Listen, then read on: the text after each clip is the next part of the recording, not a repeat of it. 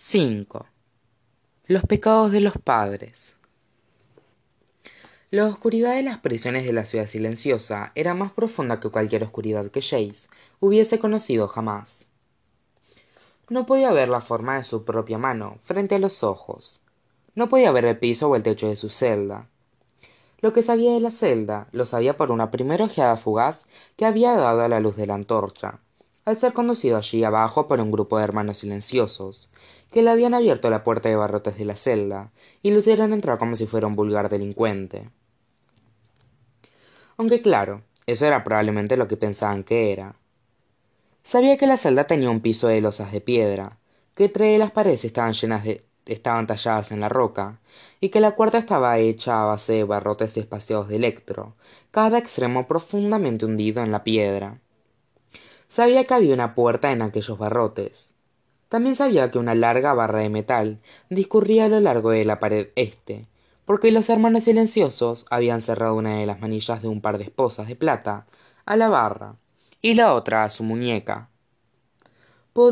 podía dar de arriba abajo unos pasos en la celda, tintineando como el fantasma de Marley en un cuento de Navidad.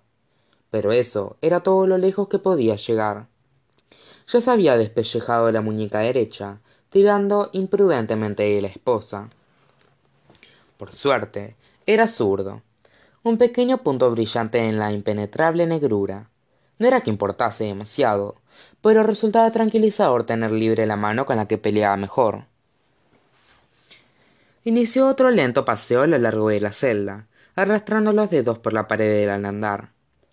Resultaba desalentador no saber qué hora era, en Idris, su padre le había enseñado a saberlo por el ángulo del sol, la longitud de las sombras por la tarde, la posición de las estrellas en el cielo nocturno. Pero aquí no había estrellas. De hecho, había empezado a preguntarse si volvería a ver el cielo alguna vez. Se detuvo. Vaya, ¿por qué se había preguntado eso? Desde luego que volvería a ver el cielo. La clave no iba a matarlo. La pena de muerte estaba reservada a los asesinos pero el aleteo de miedo permaneció con él, justo bajo la caja torácica, torácica, extraño como una inesperada punzada de dolor. Jace no era precisamente propenso a ataques de pánico fortuitos. Alec habría dicho que no le habría ido mal sentir un poco más de cobardía constructiva. El miedo no era algo que le hubiese afectado mucho nunca. Pensó en Maris diciendo, Tú nunca has tenido miedo a la oscuridad. Era cierto. La ansiedad que sentía en esos momentos no era natural, no era en absoluto propia de él. Tenía que haber algo más que simple oscuridad. Volvió a tomar una leve bocanada de aire. Solo tenía que pasar la noche. Una noche. Eso era todo. Dio otro paso al frente con las esposas tintineando sombríamente. Un sonido corto del aire, deteniéndole en seco. Era un aullido agudo y ululante un sonido de puro y ciego terror. Pareció seguir y seguir como una única nota arrancada de un violín, volviéndose más sonoro, fino y afilado, hasta que se interrumpió bruscamente. Jace lanzó una palabrota. Le zumbaban los oídos, y notaba el sabor del terror en la boca como un metal amargo. ¿Quién habría pensado que el miedo tenía sabor? Apoyó la espalda contra la pared de la celda, esforzándose para tranquilizarse. El sonido regresó, más fuerte esta vez, y luego hubo otro grito, y otro. Algo cayó estrepitosamente en lo alto, y Jace se agachó involuntariamente antes de recordar que estaba varios niveles bajo tierra. Oyó otro estrépito, y una imagen se le formó en la mente. Puertas de mausoleos haciéndose añicos al abrirse los cadáveres de cazadores de sombras muertos, hacía siglos saliendo tambaleantes al exterior. Simples esqueletos sujetos por tendones resecos, que avanzaban penosamente por los pisos blancos de la ciudad silenciosa, con dedos de huesos descarnados. ¡Basta! Jadeando por el esfuerzo, Jace obligó a la visión a desaparecer. Los muertos no regresaban, y además eran los cadáveres de Nephilim como él, de sus hermanos y hermanas asesinados. No tenía nada que temer de ellos. Entonces, ¿por qué estaba tan asustado? Apretó los puños, clavándose las uñas en las palmas. Aquel pánico era impropio de él. Lo dominaría, lo aplastaría. Inspiró una profunda bocanada de aire, llenándose los pulmones, justo cuando sonó otro alarido, muy potente. El aire le salió como un chirrido del pecho cuando algo se estrelló contra el piso con un fuerte estrépito, muy cerca de él, y vio una repentina fluorescencia luminosa, una ardiente flor de fuego que le acuchillaba los ojos. El hermano Jeremía apareció tambaleante ante él, con la mano derecha aferrada a una antorcha que todavía ardía, y la capucha color pergamino caída hacia atrás, mostraba un rostro convulsionado en una grotesca mueca de terror. La boca, que había estado cosida, estaba abierta de par en par con en un grito mudo, y los ensangrentados hilos de los desgarrados puntos le colgaban de los labios hechos jirones. Sangre, negra a la luz de la antorcha, le salpicaba la túnica de color claro, Dio unos pocos pasos bamboleantes hacia el frente, con las manos extendidas. Y luego, mientras Jace lo observaba con total incredulidad, Jeremías se desplomó de bruces sobre el piso. Cuando el cuerpo del archivero golpeó el piso, Jace oyó el sonido de huesos al quebrarse, y la antorcha chisporroteó, rodando fuera de la mano de Jeremías, hacia el canalón de piedra excavado en el piso justo fuera de la puerta de barrotes de la celda. Jace se arrodilló al instante, estirándose todo lo que le permitió la cadena, y alargó los dedos para tomar la antorcha. La luz se desvanecía con rapidez, pero bajo su menguante resplandor, Jace pudo ver el rostro sin vida de Jeremía, vuelto hacia él, con la sangre resumando aún por la boca abierta. Los dientes eran retorcidos raigones negros. Jace sintió como si algo pesado le presionara el pecho. Los hermanos silenciosos jamás abrían la boca, jamás hablaban o reían, ni chillaban. Pero aquel había sido el sonido que Jace había oído. Ahora estaba seguro. Los alaridos de hombres que no habían gritado en medio siglo, el sonido de un terror más profundo y poderoso que la antigua runa del silencio. Pero, ¿cómo podía ser? ¿Y dónde estaban los demás hermanos? Jace quiso gritar pidiendo ayuda, pero el peso seguía sobre su pecho y le impedía conseguir aire suficiente. Se lanzó otra vez hacia la antorcha y notó cómo uno de los huesecillos de la muñeca se le hacía añicos. Un fuerte dolor le recorrió el brazo, pero le proporcionó el centímetro extra que necesitaba. Agarró rápidamente la antorcha y se puso en pie. Al mismo tiempo que la llama volvía a cobrar vida, oyó otro ruido un ruido espeso, una especie de arrastre desagradable y penoso. Los pelos del cuello se le erizaron como púas. Avanzó la antorcha al frente. La temblorosa mano lanzó violentos parpadeos luminosos que danzaron por las paredes e iluminaron intensamente las sombras. Allí no había nada.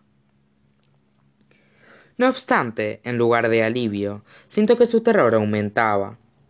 En aquellos momentos inspiraba grandes bocanadas, igual que si hubiese estado bajo el agua. El temor era mucho peor, porque le resultaba desconocido. ¿Qué le había sucedido? ¿Se había convertido en un cobarde de repente? Dio un violento tirón a la esposa, esperando que el dolor le aclarara la cabeza. No lo hizo. Volvió a oír el ruido, el roce de algo que se arrastraba, y ahora estaba cerca. También había otro sonido, detrás del culebreo, un susurro constante. Jamás había oído ningún sonido tan malévolo. Enloquecido de espanto, retrocedió tambaleante hasta la pared, y alzó la antorcha con una mano que temblaba violentamente. Por un momento, brillante como la luz del día, vio toda la sala. La celda, las puertas de barrotes, las losas desnudas, y más allá, el cuerpo sin vida de Jeremía, hecho un guiñapo sobre el piso, había otra puerta justo detrás de Jeremía, y se estaba abriendo lentamente. Algo avanzaba con gran esfuerzo por ella, algo enorme y oscuro e informe. Ojos que eran como hielo ardiente, hundidos profundamente en oscuros pliegues, contemplaron a Jace con osca burla. De repente, la cosa se abalanzó hacia adelante. Una gran nube de turbulento vapor se alzó ante los ojos de Jace, como una ola barriendo la superficie del océano.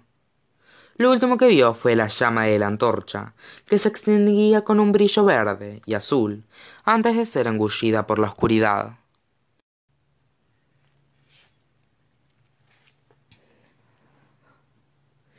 Besar a Simon era agradable. Era agradable de un modo apacible, como estar tumbada en una hamaca un día de verano, con un libro y un vaso de limonada. Era algo que podía seguir haciendo y no sentirse aburrida, inquieta, desconcertada, ni fastidiada por nada salvo por la barra de metal del sofá cama que se le clavaba en la espalda. ¡Ay! exclamó Clary, intentando apartarse de la barra sin conseguirlo. ¿Te hice daño? Simon se puso sobre el costado, con expresión preocupada. O tal vez fuera, que sin los lentes, sus ojos parecían el doble de grandes y oscuros. No, no tú. La cama. Es como un instrumento de tortura. No me he dado cuenta. Repuso él, sombrío, mientras agarraba una almohada del piso, a donde había caído, y la metía debajo de ellos. Claro. La chica lanzó una carcajada. ¿Por dónde íbamos? Bueno, mi cara estaba aproximadamente donde está ahora, pero la tuya estaba muchísimo más cerca. Eso es lo que yo recuerdo, al menos. ¡Qué romántico!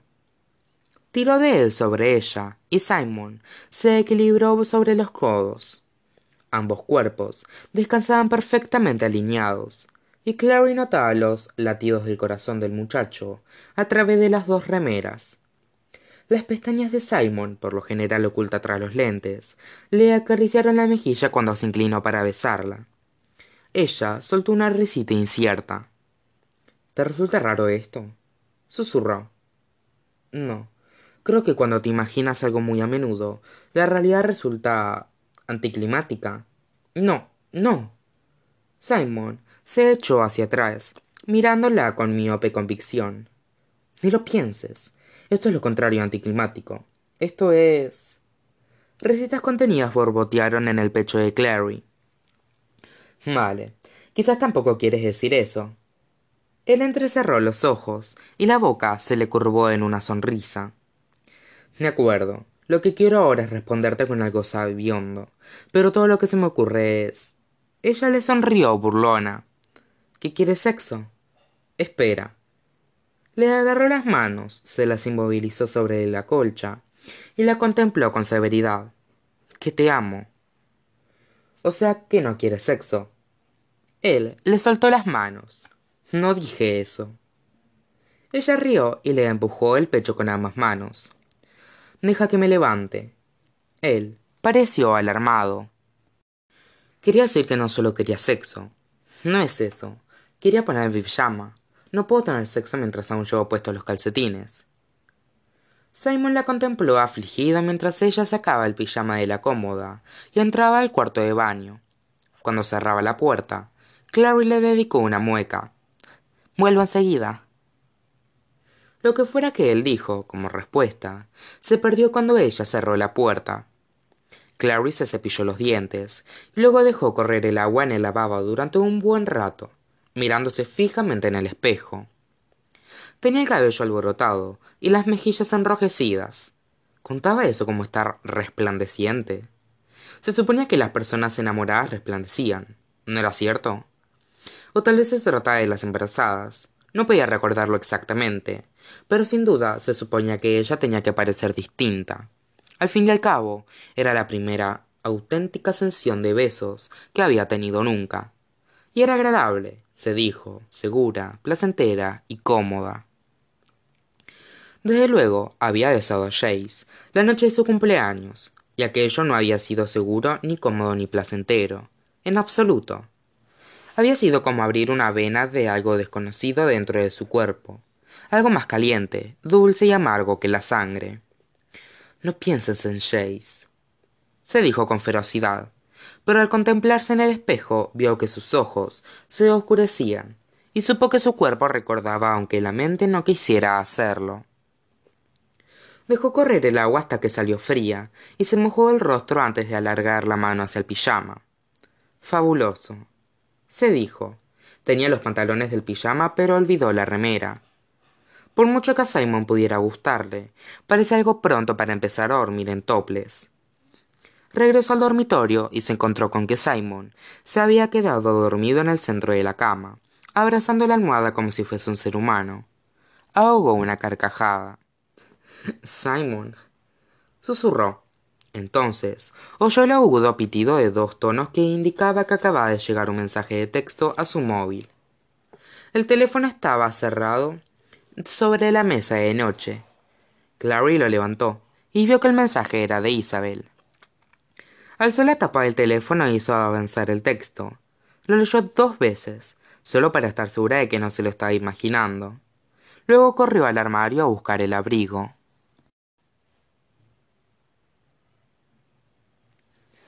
Jonathan. La voz surgió de la oscuridad, lenta, sombría, familiar como el dolor. Chase abrió los ojos pestañeando y no vio más que oscuridad. Tiritó yacía hecho un ovillo sobre el helado piso de losas. Sin duda se habría desmayado. Sintió una punzada de ira ante su propia debilidad, su propia fragilidad. Rodó sobre un costado y sintió un dolor punzante en la muñeca rota, esposada. ¿Hay alguien ahí? Seguramente reconoces a tu propio padre, Jonathan. Se oyó la voz, y Jace sí la reconoció. Su sonido a hierro viejo, su suave casi atonalidad. Intentó incorporarse, pero las botas resbalaron en un charco de, de algo. Patinó hacia atrás y se golpeó violentamente contra la dura pared de piedra. Las esposas tintiñaron como un carillón de acero. ¿Estás herido? Una luz llamió hacia arriba, quemándole los ojos a Jace. Parpadeó lágrimas ardientes y vio a Valentine de pie al otro lado de los barrotes, junto al cuerpo del hermano Jeremía. Una refulgente luz mágica en una mano proyectaba un potente resplandor sobre la habitación. Jace pudo ver las manchas de sangre antigua en las paredes, y de sangre más fresca, un pequeño charco que había brotado de la boca abierta de Jeremía. Sintió que el estómago se le revolvía y se le hacía un nudo y pensó en esa masa negra e informe, con ojos como gemas ardientes que había visto antes. Esa cosa, dijo casi sin voz. ¿Dónde está? ¿Qué era? Estás herido. Valentine se acercó más a los barrotes. ¿Quién ordenó que te encerraran aquí? Fue la clave. Los Lightwood. Fue la inquisidora. Jay se miró. Había más sangre en las perneras de los pantalones y en la remera. No podía decir si era suya. La sangre le caía lentamente por debajo de la esposa. Valentine lo contempló pensativo por entre los barrotes. Era la primera vez en años que Jace veía a su padre vestido con un auténtico traje de batalla las prendas de cazador de sombras de grueso cuero, que permitían libertad de movimientos, a la vez que protegían la piel de la mayoría de venenos demoníacos. Las protecciones recubiertas de electro de los brazos y las piernas, cada una marcada con una serie de glifos y runas. Llevaba una correa amplia cruzada sobre el pecho, y la empuñadura de una espada le brillaba por encima del hombro. Valentine se acuclilló, colocando los fríos ojos negros en la altura de los de Jace. Al muchacho le sorprendió no ver ira en ellos. La inquisidora y la clave son la misma cosa, y los Lightwood jamás deberían haber permitido que sucediera esto. Yo jamás habría permitido que nadie te hiciese esto. Jace presionó los hombros contra la pared. Era todo lo que la cabeza, lo que la cadena le permitía alejarse de su padre. Has bajado aquí a matarme. Matarte. ¿Por qué iba a querer matarte? Bueno, ¿por qué has matado a Jeremía? Y no te molestas en soltarme alguna historia de que pasabas por aquí casualmente justo después de que él muriera espontáneamente. Sé que lo has hecho tú. Por primera vez, Valentine echó una mirada al cadáver del hermano Jeremía. Sí que lo maté. El resto de los hermanos silenciosos también. Tuve que hacerlo. Tenían algo que necesitaba. ¿Qué? ¿Un sentido de la esencia? Esto, contestó Valentine y sacó la espada de la vaina del hombro con un veloz movimiento. Maelartach. Jace reprimió la exclamación de sorpresa que le subía por la garganta. La reconocía perfectamente. La enorme espada de gruesa hoja de plata con la empuñadura en forma de alas extendidas era la que colgaba sobre las estrellas parlantes en la sala del consejo de los hermanos silenciosos. ¿Has tomado la espada de los hermanos silenciosos? Jamás fue suya, replicó Valentine. Pertenece a todos los Nephilim. Esta es la espada con la que el ángel expulsó a Adán del jardín y colocó en el este del jardín de Edén querubines y una espada encendida que se movía en todas direcciones. Citó, bajando la mirada hacia la hoja. Jace se la los labios resecos. ¿Qué vas a hacer con ella? Te lo contaré, repuso Valentine. Cuando crea que puedo confiar en ti y sepa que tú confías en mí. ¿Confiar en ti? después de que te escabulleras a través del portal en Renwick y lo hicieras pedazos para que no pudiera seguirte, y de que intentaras matar a Clary. Nunca habría lastimado a tu hermana, replicó él, con un ramalazo de cólera. Del mismo modo que no te lastimaría a ti. Lo único que hiciste fue lastimarme. Fueron los Lightwood quienes me protegieron. No soy yo quien te encerró aquí. No soy yo quien te amenaza y desconfía de ti son los Lightwood y sus amigos de la clave. Valentine hizo una pausa. Viéndote así, viendo cómo te ha tratado, y que sin embargo sigues mostrándote estoico, me siento orgulloso de ti. Sorprendido, Jace alzó los ojos, tan deprisa que sintió un vaído. La mano le lanzó una punzada insistente. Reprimió el dolor y lo frenó hasta que su respiración se relajó. ¿Qué? Soltó. Me doy cuenta ahora de que me equivoqué en Renwick. Siguió Valentine. Te veía como un muchachito que dejé en Idris, obediente a todos mis deseos. En su lugar encontré un joven testarudo, independiente y valeroso. Y sin embargo, te traté como si todavía fueses un niño. No me sorprende que te rebelases contra mí. ¿Que me rebelase? A Jace se le hizo un nudo en la garganta, que impidió el paso a las palabras que deseaba pronunciar. La cabeza le había empezado a martillear, siguiendo el ritmo del dolor agudo de la mano. Nunca tuve la oportunidad de explicarte mi pasado, continuó diciendo Valentine, de contarte por qué he hecho todas las cosas que hice. No hay nada que explicar. Mataste a mis abuelos, mantuviste prisionera a mi madre, mataste a otros cazadores de sombras para favorecer tus propios designios. Cada palabra le sabía Jace a veneno. Únicamente conoces la mitad de los hechos, Jonathan. Te mentí cuando eras un niño, porque eras demasiado joven para comprender. Ahora eres lo bastante mayor como para que se te cuente la verdad.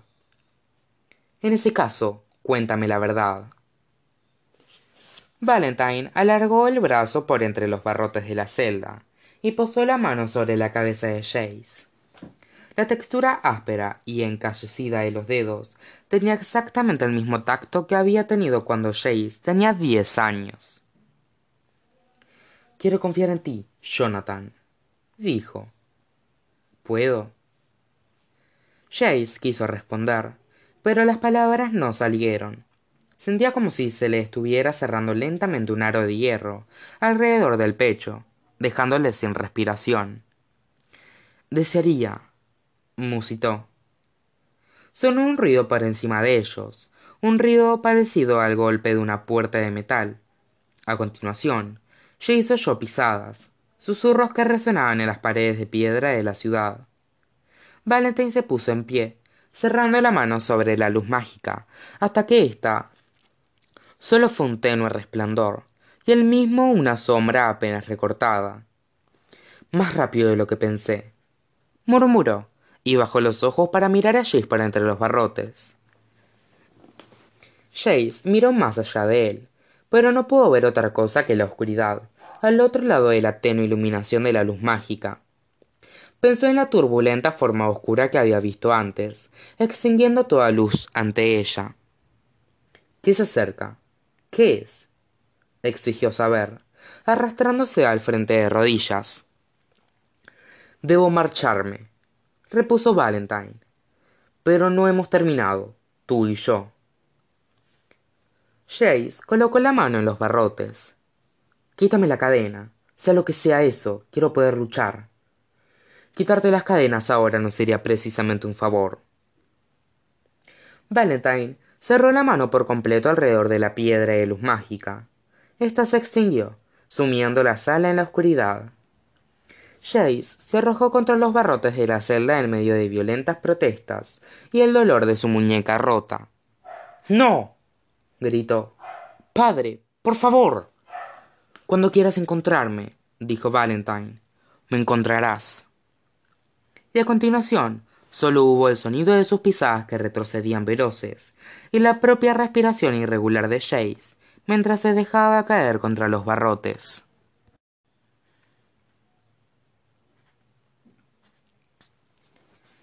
Durante el viaje en subte hasta la zona residencial, Clary fue incapaz de sentarse. Paseó de arriba abajo del vagón casi vacío, con los auriculares de su iPod colgándole del cuello. Isabel no había contestado el teléfono cuando Clary la llamó, y una sensación irracional de inquietud corroía las tripas de la muchacha.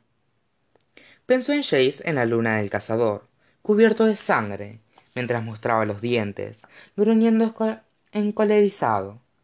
Parecía más un hombre lobo que un cazador de sombras, encargado de proteger a los humanos y mantener a los subterráneos a raya.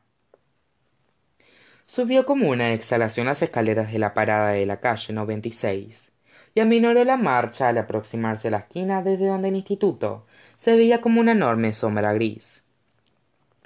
Hacía calor en los túneles y el sudor del cuello le cosquilleaba helado mientras recorría el agrietado camino de cementado, de cemento, hasta la puerta principal del instituto alargó la mano hacia el descomunal tirador de la campanilla que colgaba del arquitrabe luego vaciló.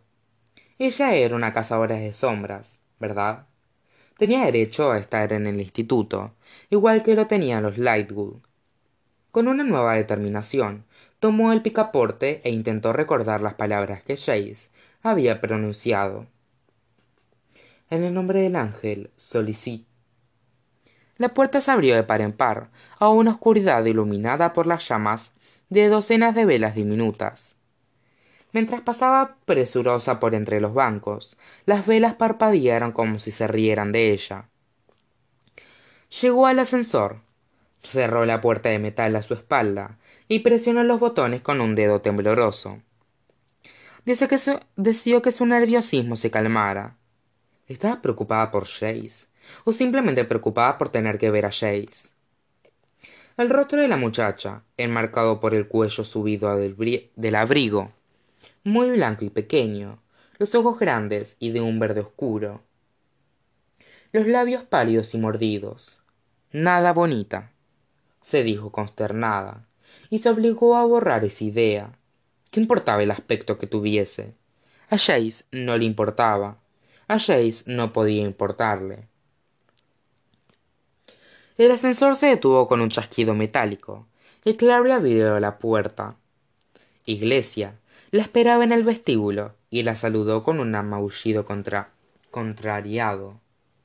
¿Qué es lo que sucede, Iglesia? La voz de la muchacha sonó anormalmente fuerte. Se preguntó si habría alguien en el instituto. Quizás solo estuviese ella. La idea le dio escalofríos. ¿Hay alguien en casa? El gato persa de color azul le dio la espalda y se alejó por el pasillo. Pasaron ante la sala de música y la biblioteca ambas vacías antes de que iglesia volara a otra esquina y se sentara frente a una puerta cerrada. Bien pues aquí estamos. Parecía indicar su expresión. Antes de que pudiera llamar la puerta se abrió y apareció isabel de pie en el umbral descalza y vestida con unos vaqueros y un suave suéter violeta. Se sobresaltó al ver a clary. Me ha parecido oír a alguien por el pasillo pero no pensaba que serías tú dijo. Qué haces aquí clary la miró fijamente. Me has enviado un mensaje de texto. Decías que la inquisidora había matado a Jace, había metido a Jace en la cárcel. Clary. Isabel echó una rápida mirada a un lado y otro del pasillo. Luego se mordió el labio. No quería decir que debieras venir corriendo. Clary estaba horrorizada. Isabel, la cárcel. Sí, pero. Con un suspiro de derrota, Isabel se hizo un lado e indicó con una seña a Clary que entrara en la habitación. Mira, será mejor que entres. Y tú, fuera, dijo, agitando una mano en dirección a Iglesia. Ve a custodiar el ascensor. Iglesia le dedicó una mirada terrible, se tumbó y se dispuso a dormir. Gatos. Rezongó Isabel y dio un portazo. Hola, Clary. Alec estaba sentado en la cama deshecha de Isabel, con las botas colgando por el lado. ¿Qué haces aquí? Clary se sentó en el taburete acolchado frente al tocador, espléndidamente desordenado de Isabel. Tu hermana me envió un mensaje de texto, contando lo que pasó con Jace. Isabel y Alec intercambiaron una mirada expresiva. Bueno, Alec, exclamó Isabel. Pensé que debía saberlo. No contaba con que viniera aquí a toda velocidad. A Clary el estómago le dio un vuelco. Pues claro que he venido. Jess está bien. ¿Por qué Muñoz le metió la inquisidora en la prisión? No es una prisión exactamente. Está en la ciudad silenciosa. Explicó Alec. Se sentó muy erguido y se colocó uno de los almohadones de Isabel sobre el regazo para dedicarse a juguetear despreocupadamente con el fleco de cuentas cosido a los bordes. ¿En la ciudad silenciosa? ¿Por qué? Alec vaciló. Hay celdas debajo de la ciudad silenciosa. A veces encierran criminales antes de deportarlos a Idris para ser juzgados ante el Consejo. Vampiros. Ante el Consejo. Personas que han hecho cosas realmente malas. Asesinos, renegados, vampiros. Cazadores de sombras que quebrantan los acuerdos. Ahí es donde está Jace ahora. Encerrado con un puño de asesinos. Clary volvía a estar de pie escandalizada. ¿Qué es lo que les pasa a todos ustedes? ¿Por qué no están más enfadados? Alec e Isabel intercambiaron otra mirada. Es solo por una noche, repuso Isabel. Y no hay nadie más allí abajo con él. Los hemos preguntado. Pero, ¿por qué? ¿Qué hizo Jace? Se insolentó con la inquisidora. Eso fue todo, hasta donde yo sé. Contestó Alec. Isabel se sentó en el borde del tocador. Es increíble. exclamó. Entonces, la inquisidora debe estar loca. declaró Clary. No, la verdad es que no lo está. repuso Alec. Si Jace estuviera en su ejército mundano, ¿crees que se le permitiría insolentarse con sus superiores? Por supuesto que no. Bueno, no durante una guerra, pero Jace no es un soldado. Nosotros sí somos soldados. Jace, tanto como el resto de nosotros. Existe una jerarquía de mando, y la Inquisidora está cerca de la cúpula. Jace está cerca de la base. Debería haberla tratado con más respeto. Si están de acuerdo con que debe estar en la cárcel, ¿por qué me pidió que viniera aquí? Solo para convencerme de que les diera la razón. No le veo el sentido. ¿Qué quieren que haga? No hemos dicho que debería estar en la cárcel. Le espetó Isabel. Solo que debería haberle replicado uno de los miembros de más alto rango de la clave.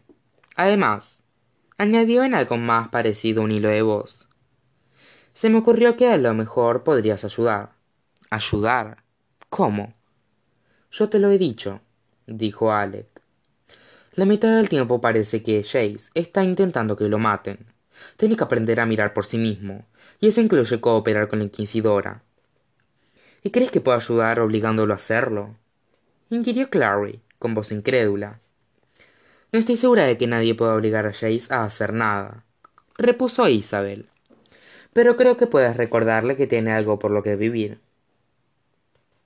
Alec bajó la mirada a la almohada que tenía en la mano y dio un tirón repentino y salvaje al fleco. Las cuentas tintinearon por la manta de Isabel como una cortina de lluvia. Alec no hagas eso protestó su hermana frunciendo el entrecejo clary quiso decirle a isabel que ellos eran la familia de Jace, que ella no lo era que sus voces tenían más peso en el de él del que la suya tendría jamás pero no dejaba de oír la voz de Jace en la cabeza diciendo jamás sentí como si perteneciera a ninguna parte. Pero tú me hiciste sentir como si como si, como si perteneciera. Podemos ir a la ciudad silenciosa y verle. Le dirás que coopere con la inquisidora. Quiso saber alec. Clary lo consideró. Primero quiero oír lo que él tiene que decir. Alec tiró la almohada sobre la cama y se puso en pie. Antes de que pudiera decir nada llamaron a la puerta. Isabel se apartó del tocador y fue a abrir. Era un chico menudo de cabellos oscuros con los ojos medio ocultos por unos lentes. Llevaba vaqueros y un buzo extra grande y sostenía un libro en la mano. Max exclamó isabel con cierta sorpresa. Pensaba que dormías. Estaba en la habitación de armas respondió el chico que sin duda era el hijo menor de los lightwood. Pero seguían ruidos que venían de la biblioteca. Creo que alguien podría estar intentando ponerse en contacto con el instituto. Miró detenidamente por detrás de isabel a clary. Quién es esa es clary contestó alec la hermana de Jace. los ojos de max se abrieron como platos. Pensaba que Jace no tenía hermanos eso era lo que todos pensábamos afirmó alec. Recogió el suéter que había dejado echado sobre una de las sillas de isabel y se lo puso. Los cabellos le rodeaban la cabeza como un suave halo oscuro chisporroteando con electricidad estática. Tiró del suéter con impaciencia. Será mejor que vaya a la biblioteca. Iremos los dos dijo isabel. Sacó su látigo de oro que estaba enroscado en forma de soga de un cajón y se pasó del mango por el cinturón. A lo mejor ha sucedido algo. Dónde están tus padres preguntó clary. Le llamaron al exterior hace unas pocas horas. Han asesinado un hada en central park. La inquisidora se fue con ellos explicó alec. No quisieron ir. No se nos invitó isabel se enrolló las dos oscuras trenzas sobre la cabeza y atravesó el rohete de pelo como una pequeña daga de cristal. Cuida max quieres volveremos enseguida. Pero protestó clary. Volveremos enseguida. Isabel salió al pasillo a toda velocidad con alec pegado a sus talones. En cuanto la puerta se cerró tras ellos clary se sentó en la cama y contempló a max con aprensión. Nunca había pasado mucho tiempo con niños porque su madre nunca le permitió hacer le permitió hacer de canguro. Y lo cierto era que no estaba segura de cómo hablar o qué podría divertirlos. Le ayudó un poco que ese niño le recordara a simon. A esa edad con los brazos y las piernas delgaduchos y anteojos que parecían demasiado grandes para su rostro. Max le devolvió la mirada con una ojeada evaluativa propia no tímida sino pensativa y contenida. Cuántos años tienes preguntó finalmente. Clary se quedó atónita. Cuántos parece que tenga catorce. Tengo dieciséis pero la gente siempre piensa que soy más pequeña de lo que soy porque soy baja. Max asintió. A mí también me pasa dijo. Tengo nueve pero la gente piensa que tengo siete. Yo te veo con aspecto de nueve indicó clary. Qué es lo que llevas un libro max sacó la mano de detrás de la espalda sujetaba un libro en rústica ancho y plano aproximadamente del tamaño de una de aquellas revistas pequeñas que se vendían en los mostradores de las tiendas. Este tenía una cubierta de vivos colores con escritura kanji japonesa debajo de las palabras en inglés. Clary lanzó una carcajada. Naruto leyó. No sabía que te gustaba el manga. ¿Dónde lo has conseguido? En el aeropuerto. Me gustan los dibujos, pero no tengo ni idea de cómo leerlo. A ver, dame. Lo abrió rápidamente, mostrándole las páginas. Se lee hacia atrás, de derecha a izquierda en lugar de hacerlo de izquierda a derecha. Y se leen las páginas en el sentido de las agujas del reloj.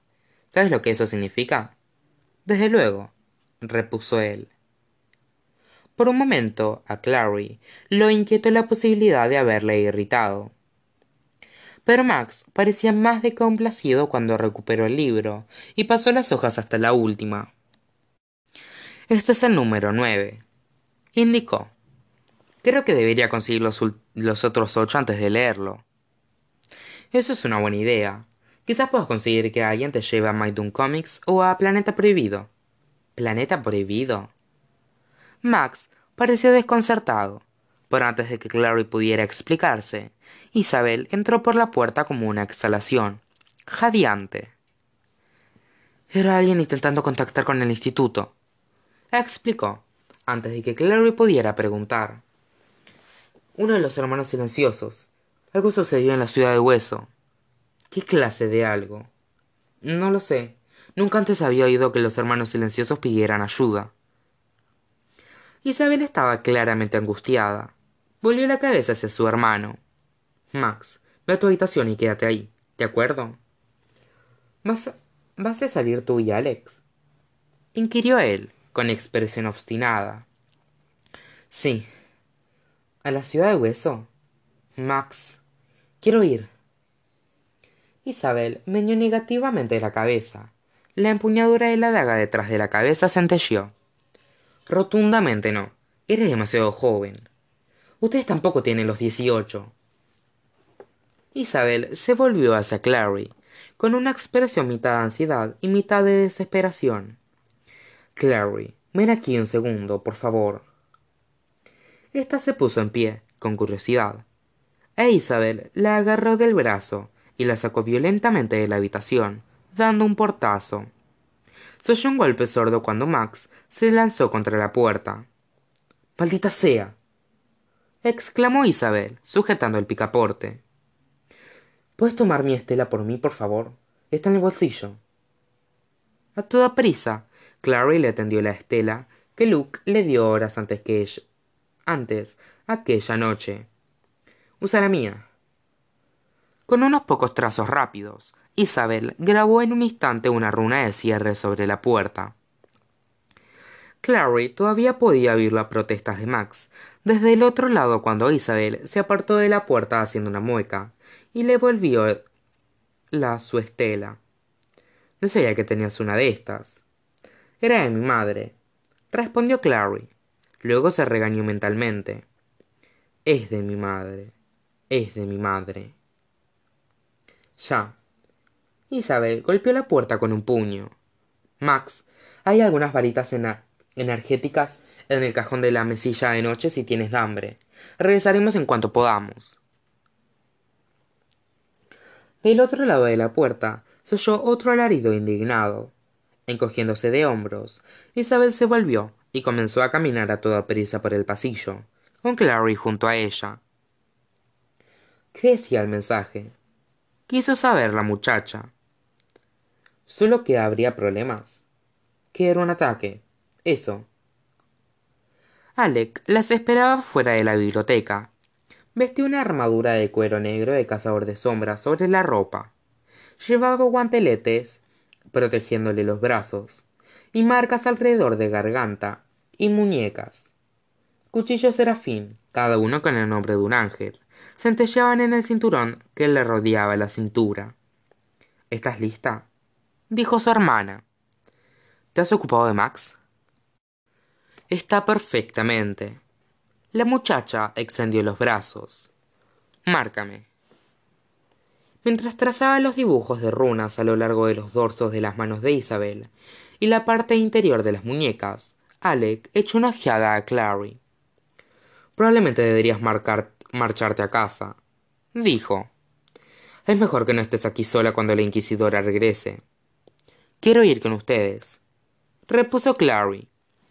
Las palabras se le habían escapado antes de poder contenerlas. Isabel retiró una de las manos que le sostenía a Alec y sopló sobre la piel marcada como si enfriara una taza de café demasiado caliente. Pareces Max. Max tiene nueve años. Yo tengo la edad de ustedes. Pero no tienes preparación. Arguyó Alex. Solo serías un lastre. No, no lo seré. ¿Alguno de ustedes estuvo dentro de la ciudad silenciosa? inquirió ella. Yo sí, sé cómo entrar, sé cómo moverme por ella. Alex hirió, guardando su estela. No creo que... No va desencaminada. Terció Isabel. Creo que debería venir si quiere. Alec pareció desconcertado. La última vez que nos enfrentamos a un demonio, se limitó a agazaparse y a gritar. Al ver la expresión agria de Clary, le lanzó una rápida mirada de disculpa. Lo siento, pero es verdad. Creo que necesito una oportunidad para aprender, replicó Isabel. Ya sabes lo que Jay siempre dice. En ocasiones no tienes que buscar en peligro. En ocasiones el peligro te encuentra a ti. No pueden encerrarme como hicieron con Max, añadió Clary, viendo que la determinación de Alec flaqueaba. No soy una niña, y sé dónde está la ciudad de hueso. Puedo llegar hasta allí sin ustedes. Alec se apartó de ella, meneando la cabeza, mascullando algo sobre chicas. Isabel tendió la mano hacia Clary. Dame tu estela, dijo. Es hora de que recibas algunas marcas.